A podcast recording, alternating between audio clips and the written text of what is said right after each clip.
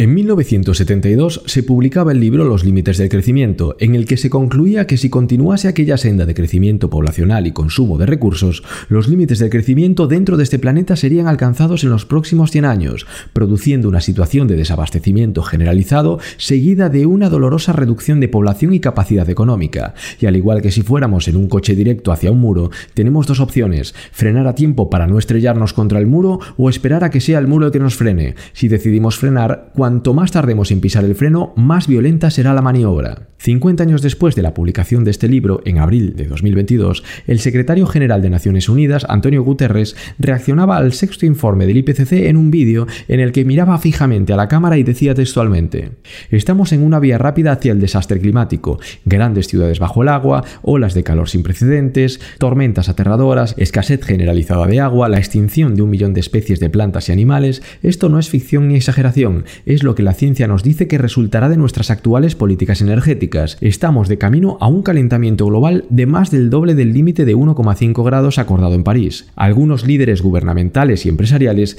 dicen una cosa pero hacen otra. En pocas palabras, están mintiendo y los resultados serán catastróficos. Esta es una emergencia climática. Bienvenidos y bienvenidas al primer capítulo del taller del poscrecimiento. Empezamos.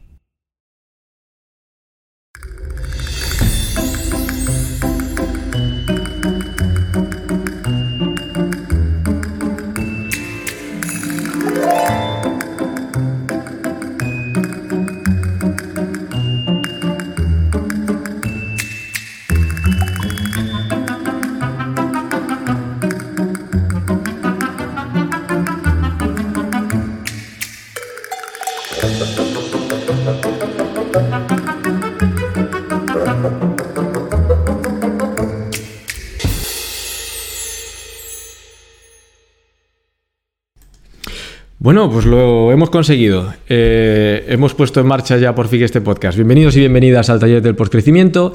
Yo soy David Soto, soy investigador en el Postgrowth Innovation Lab, aquí en el campus de Pontevedra, en la Universidad de Vigo. Y, bueno, toda la gente que me acompaña aquí ahora mismo también está, también es, eh, participa en este, en este, en este grupo de investigación. Em, voy a presentarlos para que puedan intervenir porque eh, es bastante difícil que este grupo se mantenga en silencio durante mucho tiempo. Así que, bueno, empiezo, por, la, por la derecha. Allá al fondo, que nos esté viendo eh, en YouTube. Eh, tenemos allá a Mario Pansera. Mario Pansera es doctor por la Universidad de, Exeter y es el, director del Post Innovation Lab, de este grupo de investigación. Luego está con nosotros eh, Bryce Suárez Eiroa, que es doctor por la Universidad de, Vigo y es, es investigador postdoctoral también aquí en, este grupo en el marco de Prospera, de, de un proyecto europeo que, bueno, espero que tengamos la oportunidad de, presentar en el futuro, seguramente sí. Está con nosotros también eh, Javier Lloveras, que es eh, doctor por la Universidad Metropolitana de Manchester, ¿verdad?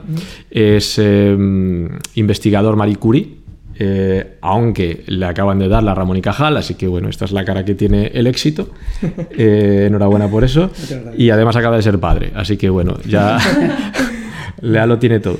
Eh, también está con nosotros Sofía Griffs, que me mandó un audio ayer para enseñarme cómo se pronunciaba, y, es doctora por la Universidad de Cambridge y eh, investigadora postdoctoral en, nuestro grupo de investigación en el marco de... Ah, no, te dije que tú estabas en, el, en, el, Prospera, pero tú estás en el Just to See, que es otro proyecto de investigación que tenemos, y Sofía está en, en el proyecto europeo de Prospera.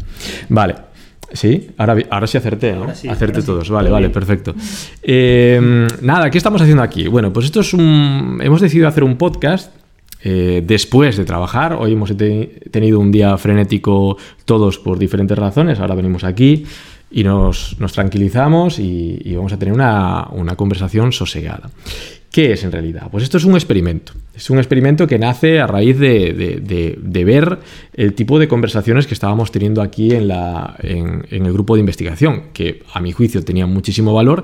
Y digo, esto es una, pena que se, que se pierda. Entonces he decidido ponerles unos micros delante y ver eh, si podemos registrar por lo menos todas estas conversaciones que estamos teniendo y, y, bueno, y quien quiera consultarlo, vamos a colgar en internet, quien quiera consultarlo, pues que lo, que lo haga. Entonces, em, nada, antes de empezar, bueno, eso, vamos a tener conversaciones eh, que no van a ser aunque esto se llame el taller del postcrecimiento, no va a ser una clase de postcrecimiento al uso de Ecological Economics, sino que más bien va a ser eh, una conversación entre personas que vienen de lugares diferentes, con un background distinto, mochilas distintas y se van a aproximar a un mismo tema durante una hora. Entonces, por ejemplo, Mario es un, de formación temprana, ingeniero en telecomunicaciones, ¿verdad?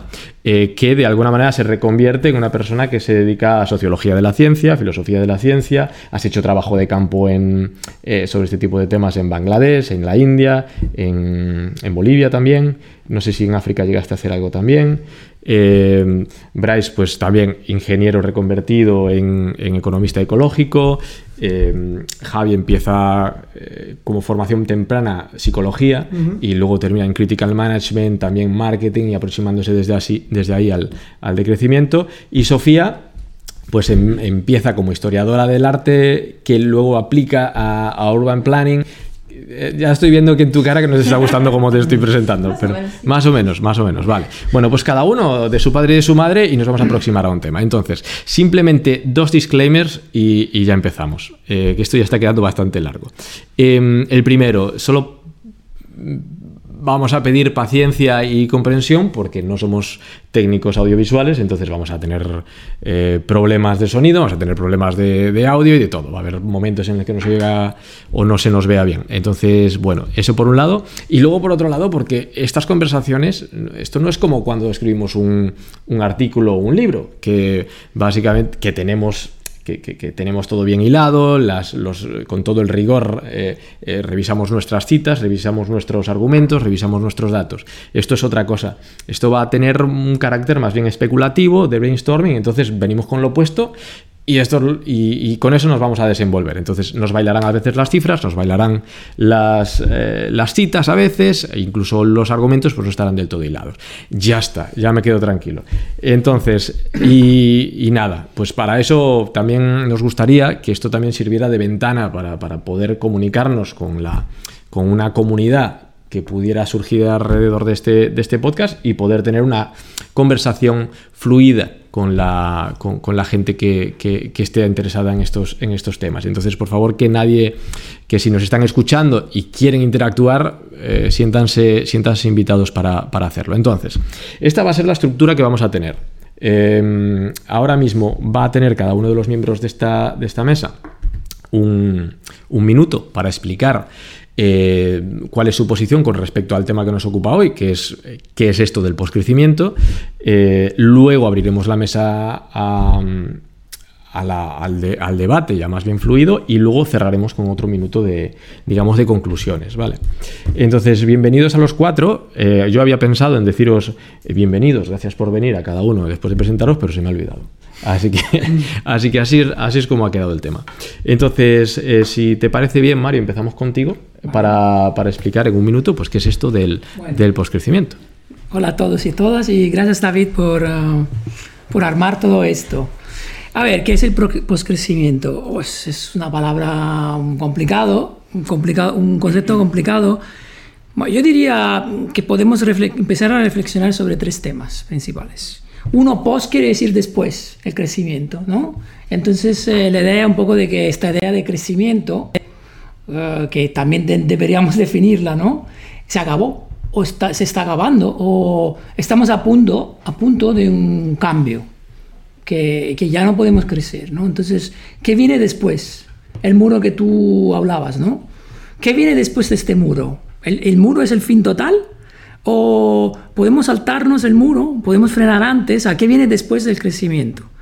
Eh, y, luego todo eso está relacionado un poco con la idea loca de que no necesitamos expandir nuestro sistema económico para, para estar bien, ¿no? para estar mejor. Entonces yo lanzaría estas, esas ideas, digamos. Y, también con, con, la idea de que, de que en vez de poner algo como el crecimiento al centro de nuestra actividad, en esa sociedad podría ser algo distinto. Ahora, ¿qué es este algo distinto? Muy bien, muchas gracias Mario. Eh, pasamos, pasamos a ver qué es lo que nos cuenta Bryce, tu minuto.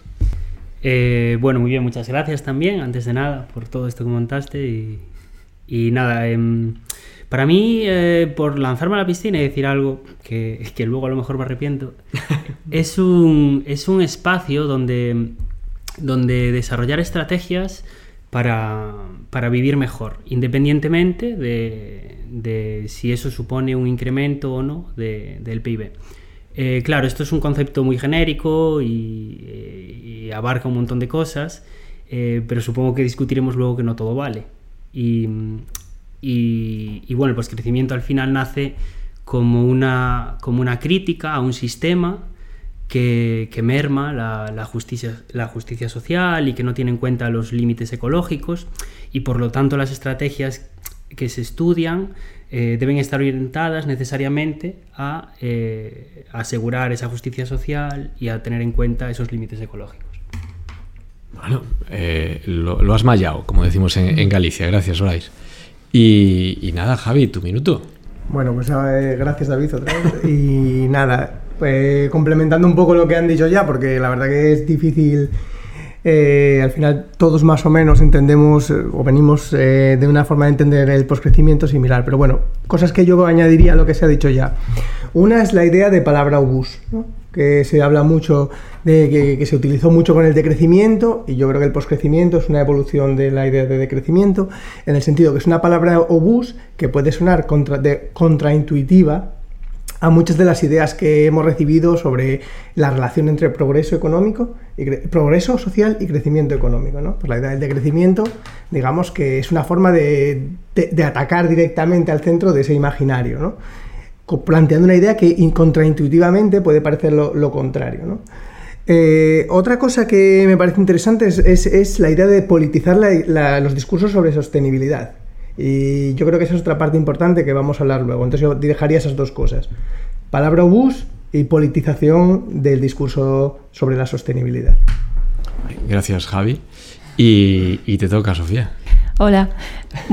Bueno, es imposible añadir otras cosas, creo, pero para mí el postcrecimiento es una manera de pensar, hablar y relacionar que ofrece la posibilidad de imaginar otras posibilidades, de integrar otras maneras de pensar y valores eh, que pueden conducirnos a futuros diferentes. Muy bien, pues muchas gracias, muchas gracias Sofía. Eh, pues pues aquí ha estado el, este minuto introductorio. Yo no sé si eh, eh, estáis todos de acuerdo ahora mismo o hay alguna... Más o menos sí, ¿no? Estamos de acuerdo. Eh, lo que yo más o menos he ido recogiendo, parece que estamos abandonando un sistema, eh, digamos, agotado. Es un sistema social que no para de crecer dentro de, de un ecosistema que tiene unos límites y a partir de ahora parece que el postcrecimiento tiene que imaginar qué es lo que va a venir después. Una vez partiendo de esa base de que necesitamos llegar a un lugar que es distinto, eh, pues tenemos que empezar a imaginarlos. Eh, un poco por abrir la, ya se abre la, la mesa, eh, ¿qué tiene que cambiar en el sistema social? ¿Quién le gustaría empezar? Es muy genérica. Eso, eso es empezar. muy genérica. Vaya, eh, vamos a terminar. Claro, es que es el problema de tener tan eh, unos backgrounds tan diversos. Déjame, que, que... déjame a lo mejor empezar Venga, ¿no? romp, rompiendo el, el, hielo, ¿no? Como se, se, dice. Antes de todo, yo creo que tenemos que, que, que ser muy claros sobre sobre, la, sobre el hecho fundamental que el poscrecimiento o la idea de crecimiento en general no, no, se puede plantear de forma homogénea, como si fuésemos, como si estu todos estuviésemos viviendo en el mismo tipo de sociedad, como si todo el mundo norte-sur uh, tuviese la misma responsabilidad en el desastre ecológico que nos enfrentamos. Entonces, eh, sería siempre bueno hablar de poscrecimiento y crecimiento, dónde y cuándo y cómo. ¿Eh? No es lo mismo decir que la sociedad alemana, por ejemplo, necesita de crecer en términos de, de su output de producción industrial que decir que un, un país como el Burundi o, o el Bangladesh eh, tiene que parar su, su crecimiento económico, que, que en, el, en, algunos casos específicos significa más acceso a, a, al agua, a la energía, a la educación, a los servicios públicos. Entonces es un, eh, siempre hay que aclarar. Y luego ahí se pone el problema del el postcrecimiento. Si lo podemos tener bastante claro en los países del norte avanzado, que quiere decir reducción drástica del consumo, que quiere decir poscrecimiento y cómo se puede hablar, con qué legitimidad se puede hablar de poscrecimiento en los países que no, han no se han beneficiado de los supuestos beneficios del crecimiento económico, ¿no? Entonces ahí es una, una dimensión que yo llamaría temporal y espacial fundamental. Incluso en el mismo, en un mismo país como España, ¿no? hay sectores de la población que se han beneficiado del crecimiento de los años 80-90, el post, uh, post dictadura, y clases, de, clases eh, y estados de la sociedad que no. Entonces yo creo que esto tiene que ver con el tema de politizar que decía Javi, ¿no? Sí, sí, totalmente. Totalmente. Y eh, a lo que a lo que yo, a lo que, a lo que ha dicho Mario, yo añadiría que también se politizan las soluciones a las crisis, ¿no? Porque desde, yo creo que desde los planteamientos del crecimiento, el poscrecimiento, mostramos que, que no hay una solución en la que todo el mundo gane, como se ha vendido desde la idea, por ejemplo, del desarrollo sostenible, ¿no? Que intentó, digamos, reconciliar que era posible mantener el crecimiento económico, unos mercados eh, potentes dentro que, sirvieran para solucionar problemas ecológicos, que tuvieran un carácter redistributivo y que aquí todo el mundo podía ganar. ¿no?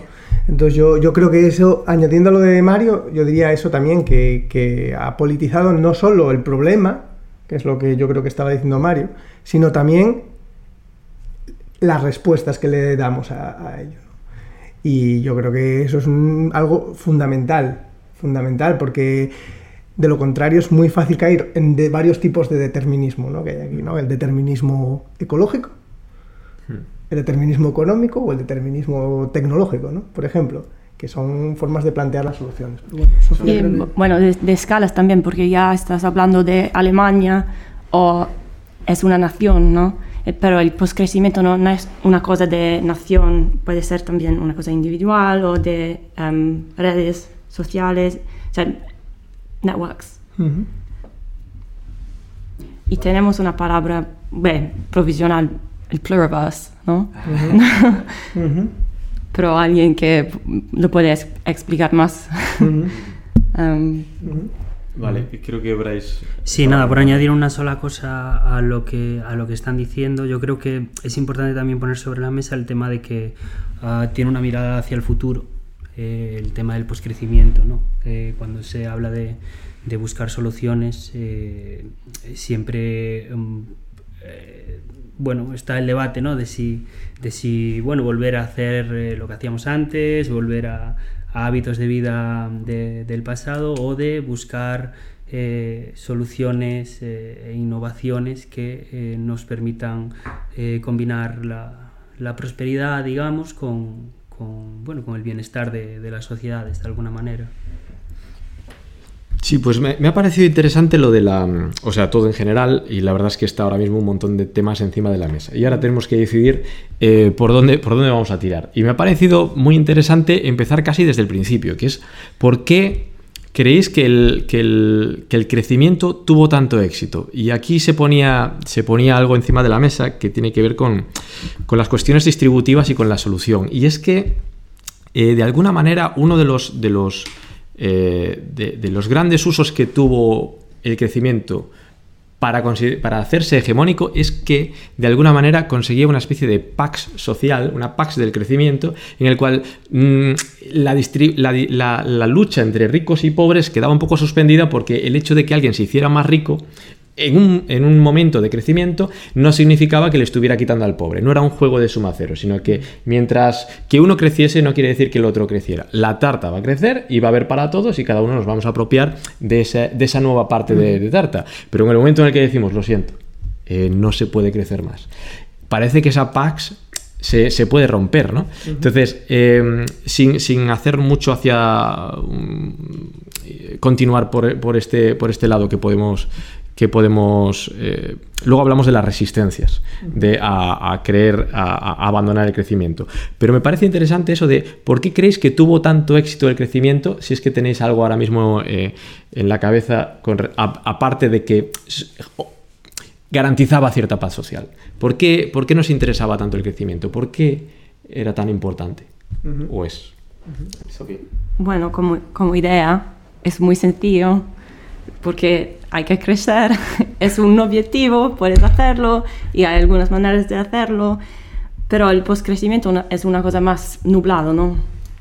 ¿Se entiende? Sí, sí, un poco, difuso. ok, vale, no tenemos una, ¿cómo dice? una vía ya em, like, hacia el futuro. Es verdad, es como que es fácil, ¿no? El crecimiento porque sabes cuándo hay más.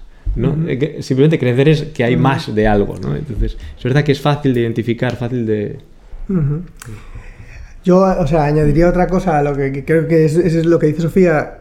Eh, se, puede, se puede apuntar otra cosa más, que es que cuando, aquí a lo mejor me equivoco en las fechas, pero la idea del PIB se empieza a utilizar durante la Segunda Guerra Mundial, poco antes ya se hablaba del PIB como un indicador, nunca se planteó como un indicador de, en sus inicios, nunca se planteó como un indicador de progreso social, sino que era un indicador que medía la productividad de una economía, de una economía de guerra principalmente, ¿no? Se pensó para eso. Kutnez lo- lo- no lo planteó como un indicador de, de progreso. Eh, y tú preguntabas que por qué ganó esa idea de popularidad. Pues además de muchas otras cosas, una cosa que se me ocurre fue que cuando se empezó a establecer el PIB como una especie de, de indicador en el que se podía comparar diferentes países. Entonces, los, aquellos países, en una especie de poner un espejo delante de otros y, y crear una jerarquía de progreso, ¿no? Aquellos países, una vez que metemos a todos en, en- los podemos comparar a través del indicador PIB, que se empezó a hacer el Banco Mundial en los 50, de repente aparece un mundo en el que tú puedes medir la posición de diferentes países en relación a una línea de progreso imaginario marcada por el crecimiento. Y casualidad, casualidad, los países que mejor salían en esa liga de PIB eran los, pa- los países eh, eh, del norte global, del mundo capitalista. Entonces, en ese sentido, yo creo que también era una forma de vernos como un espejo que nos hacía mejores. ¿no? Nos hacía mejores respecto al resto del mundo. Nos daba un- una justificaba, legitimaba la idea de que nuestro, nuestra forma de organización social, nuestro modo de vida, nuestros valores eran superiores a los del resto de países que se empezaron a ver como países no desarrollados, subdesarrollados, etcétera. ¿No? Entonces yo también creo que eso fue una especie de, de forma de eso, de, de- de- a lo mejor de hablar de una especie de, este- de, de- de excepcionalismo igual o de poner dentro del mundo del norte global de decir, mira, este es la, este, eh, nosotros hemos conseguido, hemos encontrado el secreto del progreso y el resto ahora te- solo pueden seguirnos. Sí, sí, bueno, muy interesante. Eh, pedían la palabra, Mario, por favor. Sí, puedo, sí. No, yo creo que es que lo ha, clavado. Uno de, las, de las, eh, los aspectos que, que está, que está hablando Javi es exactamente el aspecto psicológico, ¿no? Yo añadiría una cosa, yo, yo añadiría el hecho de que la idea de crecimiento que está relacionado con la idea de progreso, con la idea de nosotros somos mejores que, que los demás, ¿no? Que es una idea muy, bueno, en todas las grandes civilizaciones en realidad tienen el hecho de que nosotros en contra de los demás pero los griegos, los bárbaros, eh, los romanos, eh, todo lo que está fuera de, los, de, los, de, los- de las fronteras es eh, algo ajeno, algo subdesarrollado, algo incivilizado. Eh, entonces viene desde, desde atrás, ¿no? La idea de que eh, es perfectamente compatible la idea del crecimiento con todas las ideas de, de la cristianidad, que hay un fin al final de las, de las, hay algo al final de la historia, de la historia, y que nosotros como pueblo elegido, eh, la tendencia es ahí, ¿no? Es de un horizonte positivo, por un lado. Y luego esta narración se ha visto, digamos, eh, confirmada, ha visto su confirmación en el hecho que eh, después de la Segunda Guerra Mundial, lo que nosotros llamamos crecimiento económico, que no tiene nada que ver con el libre mercado, tiene que ver sobre todo con el rol central del Estado, de verdad ha otorgado a nuestras sociedades occidentales un bienestar material que nunca había pasado antes en la historia. Entonces, por un lado tienes el poder de la narración, eh, que es perfectamente compatible con una historia filosófica, religiosa, de imaginario, y luego el poder, el poder de los hechos, de que cada uno hoy en día, bueno, en los años 70 cada, cada mm, mm, familia podía tener una lavadora, un coche, un, comprarse una casa y electrodomésticos y sus hijos en las escuelas. Eh, Entonces la unión de estos, del imaginario y de la materialidad ha sido brutal. claro, esto también con un, esfuerzo brutal también en esconder lo, eh, los resultados, eh, los resultados sobre otras partes del mundo, ¿no? Porque también eh, el, hecho de que Europa, Estados Unidos y los países industrializados han crecido encima de otros, o sea, a pesar de otros, a las espaldas de otros, ¿cómo decir? chupando recursos de otros, ¿no? si me perdona mi, castellano. Esconder también esto, ¿no? Entonces, potente narración, compatible con nuestra historia como, como occidentales. Eh, potentes, potentes resultados materiales asociados con el hecho, con el hecho que hemos escondido los daños medioambientales y sociales que el crecimiento ha, ha hecho. Ahora la cosa sería interesante ver cómo otros países, como China, por ejemplo, que viene de otra tradición, que no es la nuestra, cómo ve el crecimiento o cómo ve el postcrecimiento. Ya se habla ahí de, bueno, ahí sería ya meternos en, en otro berenjenal, ¿no? de ver cómo, cuál, cuál sería, cuáles son las alternativas, las visiones alternativas o cómo se ve el crecimiento, cómo se ha visto el crecimiento en países que han llegado más tarde, ¿no? que parecen que han digamos, abrazado el modelo crecentista como el chino. Yo tengo mis dudas, pero eso sería, eso se podría abarcar en, otro, en otra discusión. Vale, eh, ¿alguna ¿algún follow-up? Bueno, estaba pensando en lo que decías sobre el, el lenguaje del crecimiento, porque es una cosa simbólica, ¿no? Cuando que tienes el coche es un símbolo de la modernidad y Em, es importante pensar en los símbolos del postcrecimiento, qué lenguaje podemos elegir en el futuro para simbolizar nuestra manera de, de estar, ¿me entiendes? Sí, es que me estás mirando con una cara muy intensa. No, es de, de, estar eh, interesado y muy concentrado. No, porque, ok, si, si pensamos en Nietzsche, que dijo que, ok, antes tuvimos la religión. Y después de la modernidad hemos elegido otras cosas, ¿no? Y el crecimiento es una cosa, es una cosa religiosa casi, ¿no? Y pensando sobre el postcrecimiento, ¿cómo podemos pensar, crear no una religión, o un objetivo sin objetivo, con otros símbolos?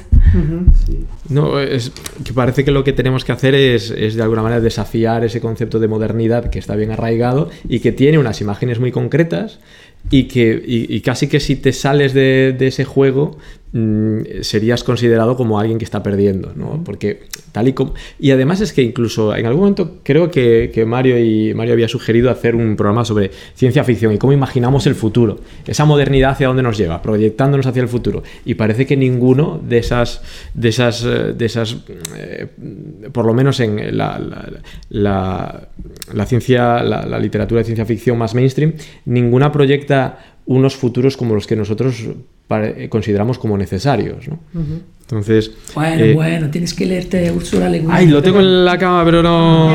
Lo tengo en la mesilla. Y es como que mm. llego tan cansado de leer que digo, si ahora me tengo que poner ahora a leer más cosas, Dios mío. Me he hecho llorar. Ah, sí, ella, ella sí, ella sí ha imaginado más que más de un futuro decrecista y yo diría anarco-decrecista, con sus problemas. La cosa interesante del libro, por ejemplo, de Dispossessed, Los Desposeídos en español, que acaban de reeditarlo el año pasado y mm, después de 20 años.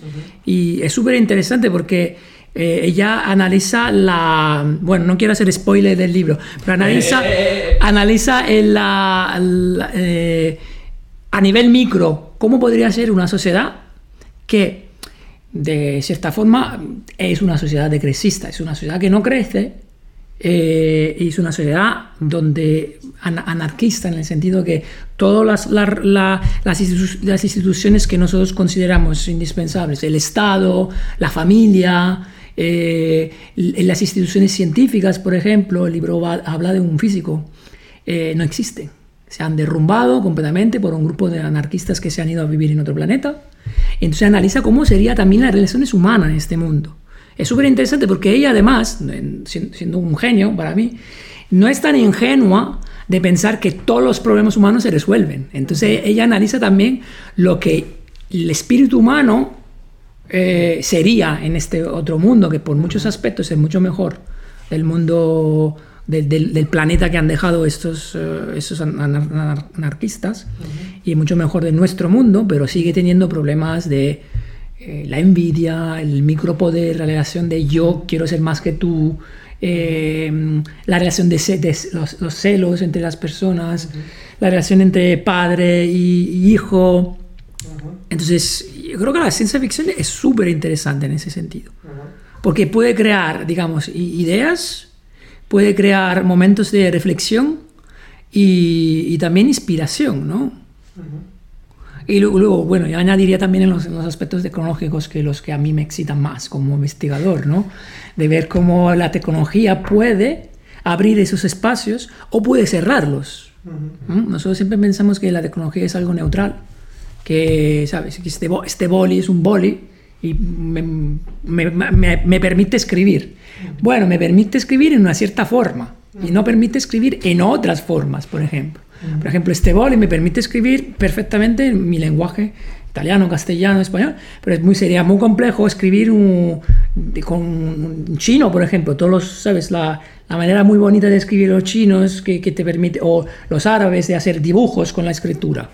¿no? Entonces la tecnología restringe las posibilidades. ¿no? Entonces la ciencia ficción, que es un- una mezcla entre especulación social y donde la, la tecnología y las posibilidades que abre o cierra la tecnología, yo creo que abre, es una herramienta brutal para imaginar el postcrecimiento. Sí, bien. Bueno, he hecho este silencio porque me pongo a mirar hacia alrededor, porque no, como que en esta mesa así no veo a todo el mundo. Entonces no sé si están pidiendo la palabra o, o qué.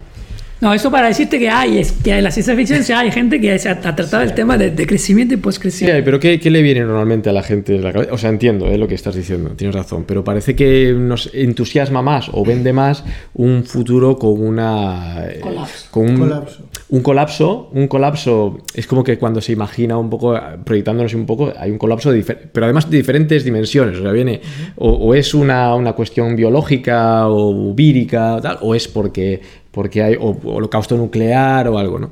Em, entonces, como que hay mucha fertilidad en cómo imaginar el, apocalipsis.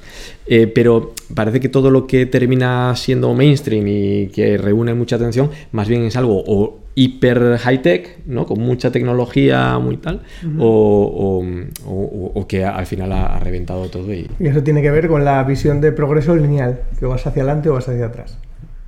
O vas al colapso, o vas a un futuro utópico don- donde la tecnología nos... eh, lo que no- una tecnología que nos hace llevar unas vidas totalmente separadas del mundo natural, etcétera, ¿no? Y yo creo que eso también está relacionado con la forma de pensar esta lineal, ¿no? De, sobre el progreso, que solo se puede el progreso avanza hacia adelante o hacia atrás. Pero quería hablar de una cosa porque creo que es importante y nos estamos, a lo mejor, a- cuando empezamos en presentando el decrecimiento, y esto me ha hecho pensar en una cosa que ha dicho Mario sobre Ursula Lewin, que es lo del tema de las relaciones sociales, ¿no?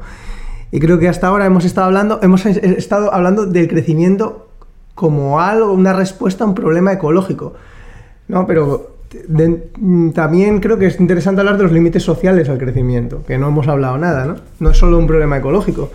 Y yo ahora igual me he visto de, de presentador aquí, digo, ¿cuáles creéis vosotros que son, que han sido, no los costes ambientales son claros y los hemos dicho, pero ¿cuáles han sido los costes sociales del crecimiento? ¿Cuál es el precio que hemos pagado por el crecimiento en términos sociales? ¿no? No sé, como si alguien se quiere...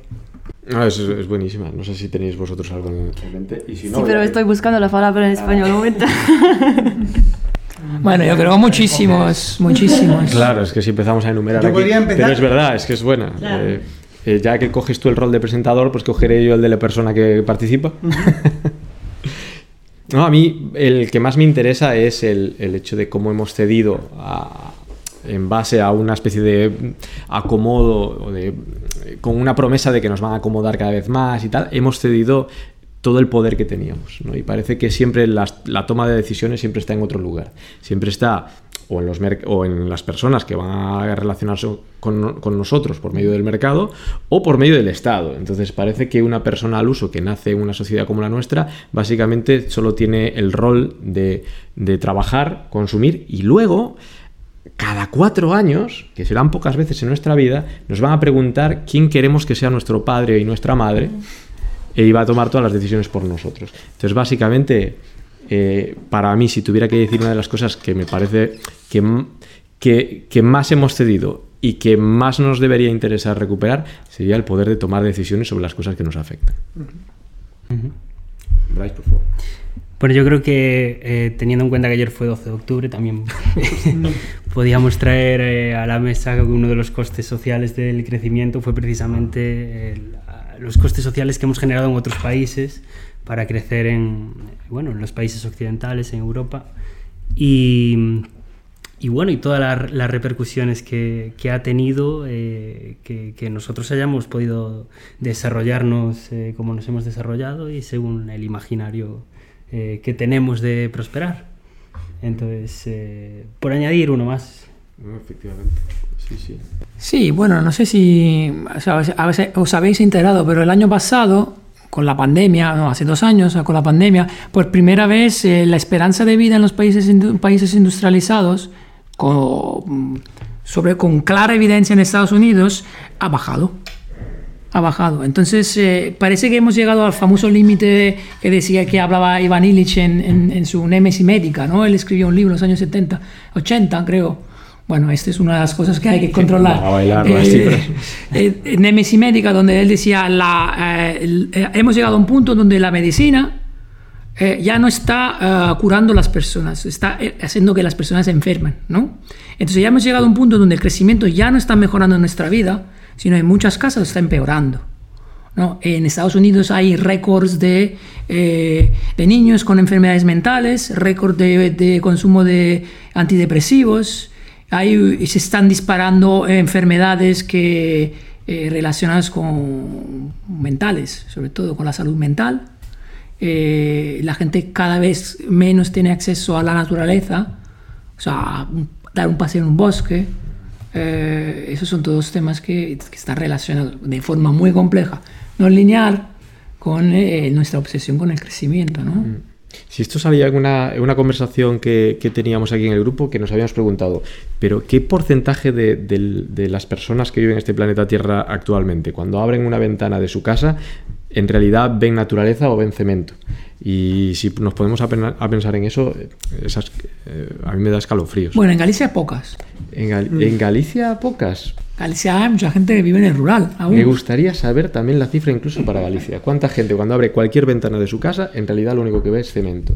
Y también en algún momento se verá cómo se configura el cerebro y el entendimiento del lugar de uno dentro de un ecosistema natural, cómo se le configura cuando lo único que ve a lo largo del día es cemento en lugar de estar en más en una comunidad más mm, integrada dentro de la, de la, naturaleza. Hay estudios, ¿eh? Hay, hay estudios. Hay sí, sí. Sobre todo a nivel médico, no sé, no soy experto, pero hay estudios que dicen que, por ejemplo, las personas que en los hospitales ven un parque, eh, eh, comparados con los que no lo ven, eh, se curan más rápido, hay estudios así cuantitativos. Sí, en términos de, de, salud y tal, sí, pero quiero decir ya más a nivel, a nivel cognitivo de cómo uno ordena su propia posición dentro del mundo y, y incluso qué, qué, es lo que necesita para vivir. Porque estoy seguro que mucha gente en realidad no siente nada si, si ve el planeta arder o no se siente afectado porque piensa que es una entidad completamente independiente de él. Uh -huh.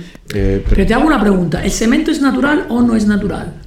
El cemento no solo es, tiene un impacto brutal en términos de emisiones de carbono. ¿Pero es algo natural o no? Pero ese es el concepto de natural. Es lo mismo que un hormiguero es natural o no lo es. No, porque se acaba de morir un, una persona que se llama Bruno Latour, que le hubiese gustado mucho a mí esta pregunta. Y entonces, bueno, Javier se ríe, pero sabe a qué me refiero, ¿no? Sí, sí, sí. sí Totalmente. No. Bueno, estaba pensando sobre el tema de que el crecimiento no um, mejora la vida en el ambiente urbano, porque yo trabajo en este ambiente, ¿no? Y pasa que ha establecido expectativas de todo, de la ciudad, y que los espacios que necesitamos se convierten en parking, porque el modelo de crecimiento necesita siempre crecimiento y convertimos espacios verdes o comunes en espacios para, no sé, coches, tecnologías del crecimiento. Y eso es un tema muy, muy, muy importante, que claro, es ecológico, pero es más social también porque te impone, em, impone sí. Sí, límites sobre cómo puedes relacionarte con las personas. Es un problema social. Yo añadiría uno que me parece importante, que, además se ha convertido en una de las grandes, digamos, de, los, eh, de las demandas bandera, ¿no? De la gente que a nivel político, que es el tema de, de, cuestionar el, trabajo, ¿no? El trabajo. Y, pues eh, cuando hablaba de los costes sociales, ¿no? ¿Qué ha pasado? Y aquí no tengo las cifras, no lo sé, pero lo que sí sé es que tradicionalmente una de las grandes demandas sindicales fue la reducción de la jornada laboral. No era, o sea, entre otras cosas, mejorar las condiciones de vida de los trabajadores, pero una de las cosas era reducir la jornada laboral. Eh, cuando se consiguió la jornada laboral de 40 horas, y esto, claro, se justificaba en que hay mejoras en la productividad, esas mejoras de la productividad las podemos emplear bien en, en reducir la jornada, o sea, trabajamos menos para producir lo mismo, o trabajamos más, o sea, para consumir más, ¿no? Entonces yo sí que creo que una de las cosas a las que hemos renunciado ha sido la idea de cuestionar el, cuestionar el, rol del trabajo en nuestras vidas ¿eh? y, del ocio. O sea, que es, digamos, el, otro lado, la otra cara de la moneda, ¿no? Entonces, eh, el crecimiento ha justificado, yo creo, que todas esas mejoras en la productividad no se hayan reinvertido en que tengamos una jornada laboral. Que no me acuerdo quién era el que decía, era, era Keynes, ¿no? El que decía, ¿no? Que el gran problema de la gente en el año 2000 sería qué hacer con tanto tiempo libre, ¿no? Porque él decía que con tanta productividad lo natural hubiera sido reducir la jornada laboral. Y lo que ha pasado es que esa productividad se ha utilizado porque ahora pues trabajamos lo mismo pero consumimos más. ¿no? Entonces, pues yo también eso lo considero un gran coste social. A nivel psicológico, a nivel de conciliación, eh, a nivel de... no sé, lo veo súper importante. Y, me vino porque es precisamente una de las demandas que se hace a nivel de concretas políticas, entre muchas otras, es la idea de eh, reducir la jornada laboral. Sí. Pues no, no, estaba pensando en, en el libro Bullshit Jobs, Ah, eh, sí, que explica este tema, ¿no? Que no es que no estamos trabajando, hemos em, añadido trabajos que son inútiles y nos hacen un daño psicológico. sí. Ah, Bryce. Sí, nada, o sea, una, una cosa, no sé si, no sé si, si estará bien dicho, pero bueno, tengo la sensación de que también se genera alrededor del crecimiento un sistema que se refuerza a sí mismo, ¿no? En el sentido de que al final los que, los que ganan con el crecimiento son los mismos, los que pierden son los mismos, y que esa diferencia al final hace que se refuercen todas estas estructuras que derivan en, todas las cuestiones que, que, están saliendo ahora, ¿no? De alguna manera. Entonces, como, como bueno, problema social asociado al crecimiento también está, yo creo, este refuerzo de esas estructuras que marginalizan a determinados grupos de población, que benefician a determinados grupos de población y que luego derivan en todas las cuestiones de las que, de las que estábamos hablando. Bueno, yo digo, algunas personas aquí en el grupo hablarían de lucha de clase, ¿no? Que el crecimiento es una herramienta de lucha de clase, que es exactamente lo que, que estás diciendo tú. La, o sea, ¿por, ¿por, qué los aumentos de productividad no se han traducido en una, una disminución del horario de, de, las horas trabajadas? Porque hay gente que se ha apropiado de esta productividad, de los beneficios de la productividad. Gente, una clase social. Entonces, eh, una de las, yo creo, de las vertientes más interesantes de crecimiento es eh, el, digamos, el, intento de síntesis que se está haciendo entre marxismo, ecosocialismo y, y de crecimiento post-crecimiento. Yo creo que es súper necesaria, ¿no? Y el libro este que está, está, teniendo un éxito, ha tenido un éxito brutal, con millones de copias vendidas en un país como Japón, que es el libro de Saito sobre, eh, como, no sé cómo se llama, marxismo y de crecimiento, comunismo decrecista, algo así. Eh, que, que, se, que se va a se va, ya, ya se, está, se va a publicar en español el mes que viene, habla exactamente un poco de esto, ¿no? La síntesis necesaria de ver con los ojos de la lucha de clase, el, imperativo del crecimiento como herramienta de lucha de clase, dirían algunos, ¿no? Y de la necesidad de repensar un poco eh, también a nivel actuativo, ¿no? Estratégico, táctico, qué vamos a hacer y qué tipo de alianza vamos a hacer con personas que hasta ayer eran productivistas, como gran parte del marxismo, y ahora como ya se ve como Izquierda Unida, eh, varios, varios eh, partidos eh, de izquierda en España que ya están abrazando las ideas del decrecimiento. ¿no? Me parece súper interesante, además caso único, caso único en, en Europa. ¿no? Y por eso es muy importante evitar caer, yo creo, en la idea de plantear el decrecimiento desde una perspectiva exclusivamente eh, ambiental o ecológica, ¿no? Porque es algo más, ¿no? Es, es una, al final, es, eh, no se trata de evitar el colapso, digamos, solamente, sino se trata de encontrar una forma de, vivir mejor. Mm. Y ahí es que yo creo que eh, es necesario hablar porque cuando tú hablas de los límites ambientales, al final estás planteándolo desde una perspectiva muy negativa, ¿no? Que es evitar algo, evitar, un, evitar una catástrofe ambiental o evitar eh, que empeore las condiciones de vida en el planeta y tal.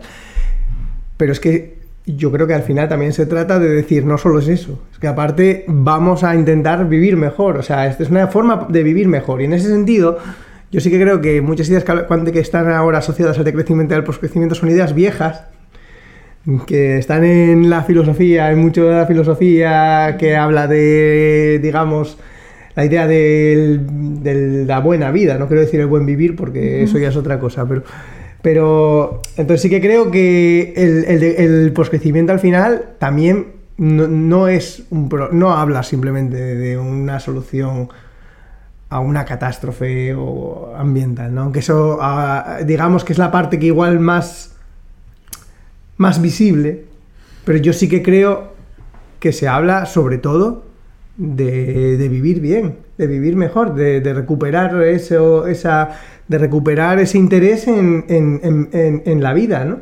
Dentro de los límites. Dentro de los límites. Sí, no, parece que, precisamente el hecho de que hayamos encontrado estos límites nos, nos está permitiendo volver a tratar estos temas. Porque parecía que de alguna manera, al menos desde el punto de vista mainstream más hegemónico, era algo que estaba resuelto. Es decir, no, lo que necesitamos era más crecimiento y además este es el sistema con los indicadores cruzados, eh, trucados, como el PIB. No, pues había como unas ya hemos resuelto todo el tema, es el fin de la historia, seguimos creciendo y así es como se va solucionando todo. Y todo va Pero en el momento en el que ya no se puede seguir creciendo, es una ventana de oportunidad para que todos volvamos a decir, mira, perdona, ¿Te acuerdas de mí? Vine hace 40 años y te, traía todas estas cosas que no te interesaron, pero que ahora a lo mejor sí. Creo que la gente está... Y sobre todo porque es que esto implica un, cambio de, paradigma a nivel político, económico y de muchos tipos. Porque es que, para empezar, político, ¿por qué? Pues porque el, tipo de reformas que va a tener que, va a tener que haber eh, no son posibles con, el sistema político que tenemos ahora. Es imposible. Entonces hay que reformarlo, si no, esa transición que nosotros estamos diciendo no, va a ser posible, porque precisamente aquellos que tienen más poder ahora mismo son los que más impacto tienen, los que más van a salir perjudicados de, una, de una reorganización. Entonces son los que van a, van a, van a a, poner palos en las ruedas para hacer esa transición. Entonces, Estás eh, hablando como un marxista, ¿lo sabes? Estoy hablando como un anarquista, creo, más bien. Mm. Pero bueno. Bueno, hay como eh, anarcocomunista. Bueno, igual, porque yo, hasta que tenga plaza en la universidad, soy un moderado socialdemócrata. Entonces, da igual. Em, tenemos. Antes de que dinamite mi carrera profesional, eh, tenemos dos minutos más para hablar de esto, antes del minuto, no sé si para seguir, seguir con la mesa abierta. Eh, o queréis pasar al minuto de conclusiones? Es que ya llevamos casi 50. Ha pasado rápido. No, creo que es tema por otro podcast, pero creo que debemos un poco hablar sobre la diferencia entre em, el postcrecimiento, el desarrollo sostenible, la crecida verde, no sé cómo se dice en español. Estos conceptos muy importantes que significan um, cosas distintas. Y para un poco... Sí. La verdad es que hemos, hemos, nos hemos enfrentado a un tema enormemente amplio y han, han salido como muchísimas cosas y se han quedado... Perdón, sí, Mario. No, a lo mejor súper rápidamente. Yo creo que es importante lo que dice Sofía en el sentido de que nosotros estamos hablando de como de, ok, aquí hay un problema, nosotros lo podemos resolver, pero hay gente que habla de crecimiento verde, hay gente que habla de la tecnología lo va a resolver todo, hay gente que habla de el crecimiento se puede volver sostenible, hay gente que habla de dematerialización de la, de la economía. Es importante subrayar que hay gente dentro de lo que llamamos mainstream, los economistas mainstream y los, los políticos mainstream, que sí tienen soluciones. Ahora deberíamos ver si esas soluciones encajan con nuestro, con nuestro, encajan con los datos antes de todo, con la realidad y también con nuestro imaginario, ¿no? De, de, de pensar radicalmente la sociedad, no simplemente el impacto de la sociedad sobre el medio ambiente, que es lo que yo pienso que lo que decía Javier es absolutamente importante, sobre todo dentro de ese debate colapso sí, colapso no.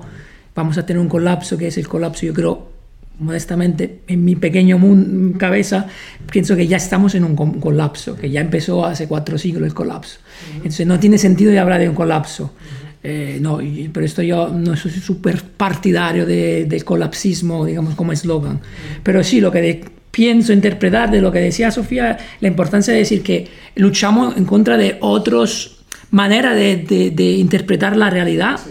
que son incluso mucho más poderosas que la, que la nuestra. Uh -huh. El postcrecimiento es un nicho aún. Uh -huh. El discurso del desarrollo sostenible, del crecimiento, del crecimiento verde, del desacoplamiento, desacoplamiento del PIB, es mucho más potente. Es el discurso de la Unión Europea, es el discurso de, de la economía circular. Claro. Sí, sí ahora este. Gracias, Mario. mansplaining, mansplaining. Próximamente lo hacemos en italiano o en inglés. Bueno, eh, nada, si queréis cerramos con un minuto de conclusiones cada uno, aunque ya hemos hecho alguna, ¿no? ¿Qué os parece? Vale. Sí, aunque quedó un poco, pero así tenéis vuestro momento, un minuto y nadie. No estaba escuchando, ¿qué dijiste? Que vamos con un minuto de conclusiones para cada uno, Uf, ¿vale? Un minuto. No. No hay que ¿Sí? ¿Te parece bien? No sé. Y si no, me dices, ya termi- terminé y ya está, vale. Eh, pero bueno, eso. Es también para tener un momento en el que nadie nos interrumpa y, y decirlo que, aún así ha salido bastante elegante, ¿no? No, Eh, no nos hemos... Bueno, ya, ya trataré de meter más, más leña para que, para que nos peleemos. vale, eh, estoy buscando el cronómetro, pero no lo encuentro, no sé dónde lo he puesto. Ah, tenía que llegar este momento. Vale, ahí está. Vale, pues eh, Sofía, tu, tu minuto. Bueno, Sofía hace una reflexión sobre lo que hemos dicho. Eh, creo que, bueno, hoy hemos hablado de cosas muy importantes, temas importantes, pero no hemos indagado bastante um, y tenemos que hablar más sobre sí, los conceptos que estamos investigando o luchando contra la gramática fatal en este sentido. Eh, sí, y también las críticas del crecimiento, porque estamos escribiendo un libro um, con varias perspectivas sobre el crecimiento y, vale, podemos explicar un poco más estas perspectivas por, para que la gente entiende por qué estamos haciendo nuestro proyecto. Creo. Porque hemos empezado con, ok, post-crecimiento, pero necesitamos hablar más sobre por qué. Es, es verdad, bueno, eh, aprovechamos, bueno, ha aprovechado Sofía para hacer publicidad de un libro que va a salir. eh, ¿Cuándo sale, Mario? Bueno, esperemos el año que viene. El año que viene. ¿Es en castellano también? Los dos, va, va a haber en castellano y en, y en inglés. En inglés, vale, vale, perfecto. Bueno, eh, Javi, tu minuto. Bueno, no sé, mm, estoy de acuerdo con Sofía que hemos tocado muchas cosas, se ha puesto mucho, eh, digamos, mucho material aquí encima de la mesa y es verdad que es necesario a veces contextualizar un poco las ideas mm.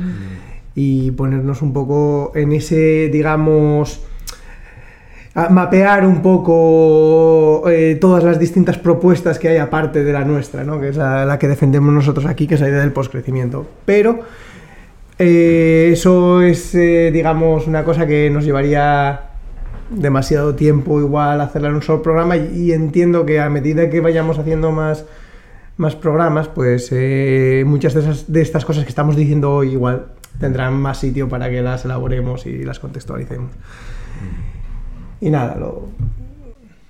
Vale, pues sí, no, desde luego ha quedado todo como a lo mejor, como normalmente estamos acostumbrados a, a esas clases que nos dan de, de límites planetarios y Mm. la, la crisis ecológica, vale, ¿qué es lo que pasa? Pero se puede, de- de- pero tenemos que decrecer o no, no, a lo mejor no, porque hay, se puede hacer desacoplamiento, Mm. la tal, y lo, vale, ¿por qué esto no? ¿no? Entonces, a lo mejor faltó, faltó eso por contextualizar, pero como estamos ya cansados de escuchar lo mismo, sí, perdón, Sofía. Bueno, podemos poner enlaces Ah, vale.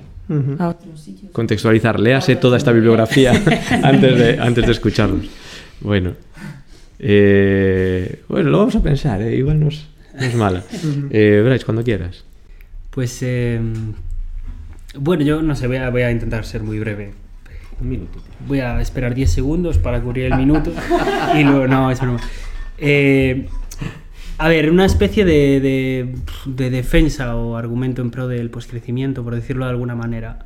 Eh, por un lado, el crecimiento económico eh, continuo hemos visto que es eh, inviable, eh, por lo tanto, digamos que el poscrecimiento o, o- generar un espacio para el poscrecimiento, digamos que es necesario. Y por otro lado, vimos que el crecimiento económico eh, indefinido es eh, indeseable por todas las consecuencias sociales que tiene y por lo tanto ese espacio para el poscrecimiento es deseable porque hace falta. Y nada más. Vale, gracias. Mario, tu minuto. Bueno, antes de todo decir que ha sido un gustazo, la verdad. No me esperaba tener una conversación así tan placentera, así que seguramente tenemos que repetir.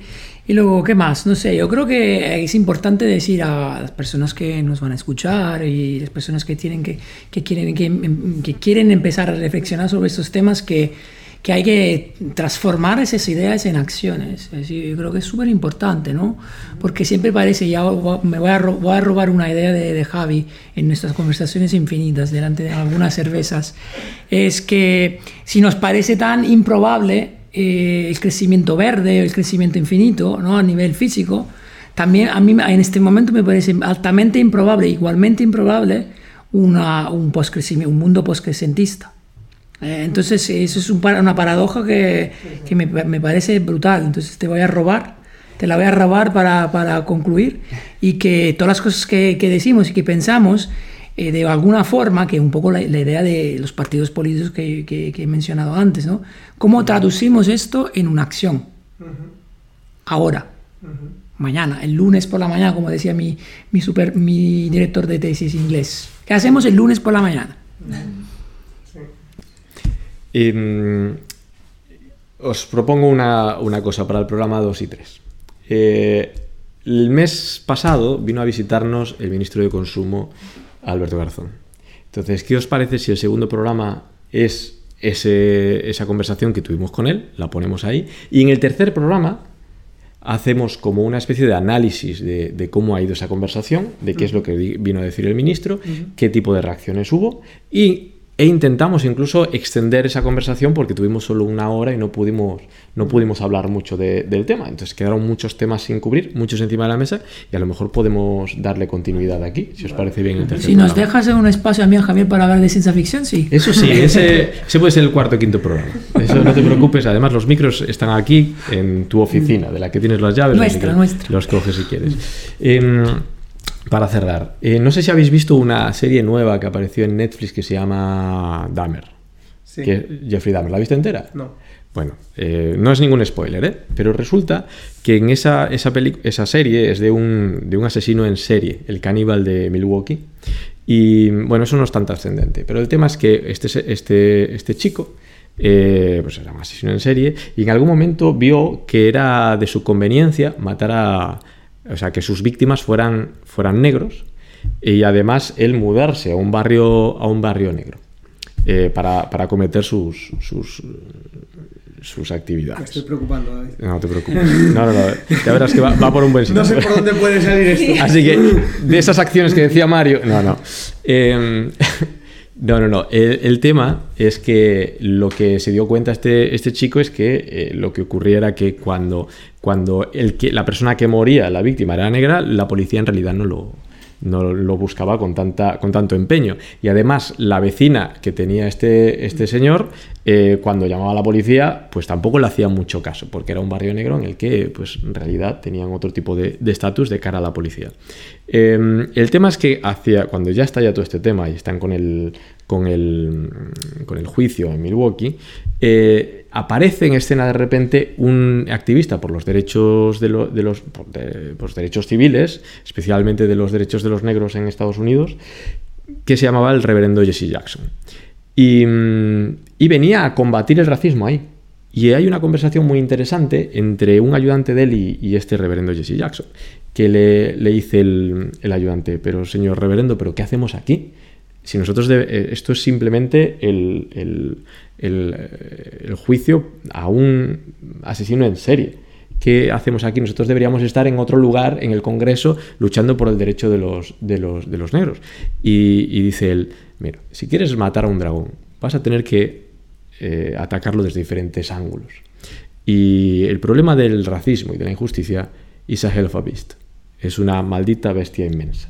Y eso es lo que yo pienso que tenemos aquí entre manos ahora mismo. Una maldita bestia inmensa a la que vamos a tener que atacar de diferentes lados. Y es por eso por lo que al final en esta conversación hemos hablado de política, de cultura, de economía, de límites planetarios, de tecnología. Y bueno, pues ¿de qué va este podcast? Pues este podcast va a ir de tratar de atacar a esta bestia maldita inmensa. Eh, ¿hmm? Una hidra. Ah, una hidra. Bueno, pues eh, muchas gracias a todos los que, los que están ahí. Eh, nos despedimos hasta, yo creo que va a ser más bien mensual el podcast, ¿vale? Pues nada, muchas gracias por venir y hasta la próxima.